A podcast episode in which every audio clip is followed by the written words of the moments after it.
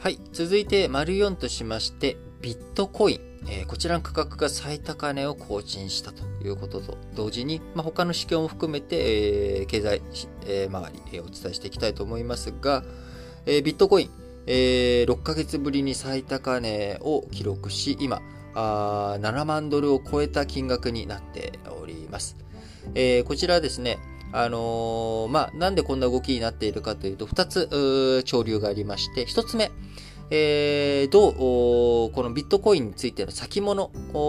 に対する上場投資信託、ETF が上場するんじゃないかという、まあ、こういった観測があります。えー、ETF、あの、ビットコイン、これまで、えー、現物投資しかできなかったので、えー、ビットコインが欲しいというふうに思ってもですね、現物を買わなきゃいけない。で、えー、ビットコイン暗号資産とか仮想通貨に対して、えー、現物を投資してはいけないというような機関投資家。えー、そのね、証券とかにしか投資しちゃいけないという機関投資家に対して、えー、ビットコインが ETF、えー、上場投資信託になれば証券化されるわけなので、まあ、ETF だったら買えるよと。えー、そうなってくると、ビットコインにマネーがもっと流れ込んでくるんじゃないかと。今後、ビットコインにどんどんお金が入ってきて、ビットコインの価格上がるんじゃないかという思惑が強まっていることから、えー、ビットコインの価格高くなってきているということになります。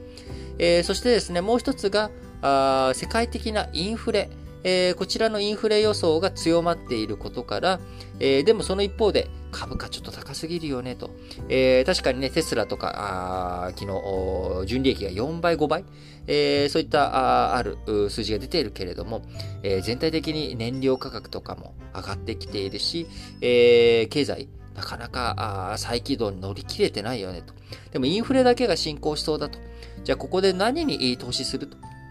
で、インフレが投資するっていう、インフレが加速するっていうことになるとですね、えー、金、えー、とかこういったものっていうのは、あ金利を生まない。金は金を生まないというところから、安全資産の金に投資、投資してですね、えー、避難しても、えー、旨味がないよねと。えー、インフレが起きてしまうっていうことは、金は、えー、1年経っても金のまんまなんだから、えー、100が100のまんま。えでもインフレになっていくとどんどんその価値、100が100のまんまでいられても困っちゃう。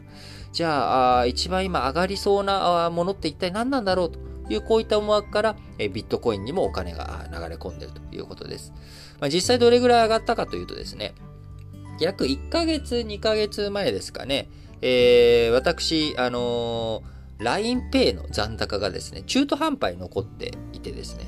僕、基本的な電子マネーはですね、PayPay があほとんどなんですけれども、使っているのが。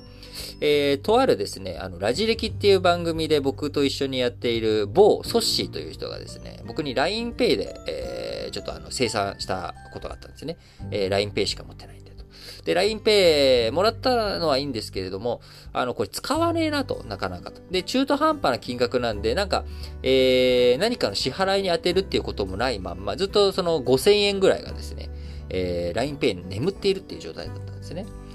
これそろそろどうしようかなって、まあ、5000円、5000円どうしようかなっていうふうに思った時に、ふっと見たらですね、LINEPay であのビットコイン投資ができるっていう、ビッあの LINE ビットマックスっていう機能があったんですね。あちょっと面白そうだなと。まあ、5000円ぐらい？もう、あのー、ビットコインが半値とかになってもいいから、いいやって買っちゃえって思って、えー、それでビットコイン投資したんですよ、5000円。まあ、厳密にはね、5000円じゃなくて4900いくらなんですけれども、えー、その結果ですね、今なんとそれが7300円とかに昨日なっていまして、ああ、本当にビットコイン今最高値だなということで、えー、2000円ちょっとね、お得になっているということで、あのー、ソッシーありがとうというところですけれども、まあ、あのー、すいません、僕のヨタ話はこんなもんで、えー、いいと思うんですが、あのー、全体的に今ビットコインに対する流れ、えー、お金の流入というものが強まっているということになります。えー、他にもですね、えー、ビットコインだけじゃなく、原油価格についても7年ぶりの高値をニューヨーク先物が記録するなど、えー、いろんなところのいろんなものの値段が上がってきているという状況です。まあ、こういった状況の中ですね、あのー、金融政策、アメリカとかイギリスでは、インフレ懸念ということから金利上げていく流れが強まっています。えー、さらに、今申し上げました通り、原油価格とか、あこういった金額も上がってきているということで、えー、円、日本円についてはどっぽ安の様相が強まっているという状態になってしまっています。え金利上がらない、えー、内外金利差があの差が強まっていくということで、円の価値が下落していく。えー、そして、えー、エネルギー価格が高騰することによって、円を売ってドルを購入して、えー、そのドルを使って、えー、輸入しなきゃいけないということで、輸入価格が高まれば円の価値が下がってしまうというエネルギー価格がね、高くなってしまうと、日本円の価値が下落していってしまう。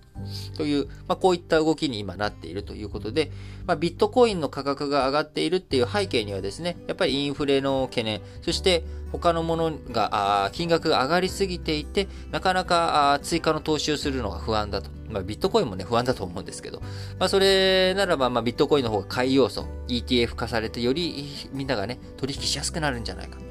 で僕自身も、えー、ETF 化すれば、これまでビットコイン、先ほど言った LINEPay を通じての、えー、LINE ビットマックスを通じて、えー、買わなきゃいけないと。で、これ追加でなんか買おうと思ってもですね、じゃあまた LINEPay にお金を入れてやっていかなきゃいけないということになると、ちょっと一手間あるんですよね。えそれに対して、えー、株式市場の方で、えー、購入できるとすれば、あ株式市場の方の資産、えー、資金を使って購入することができるということになるので、より一層僕としても、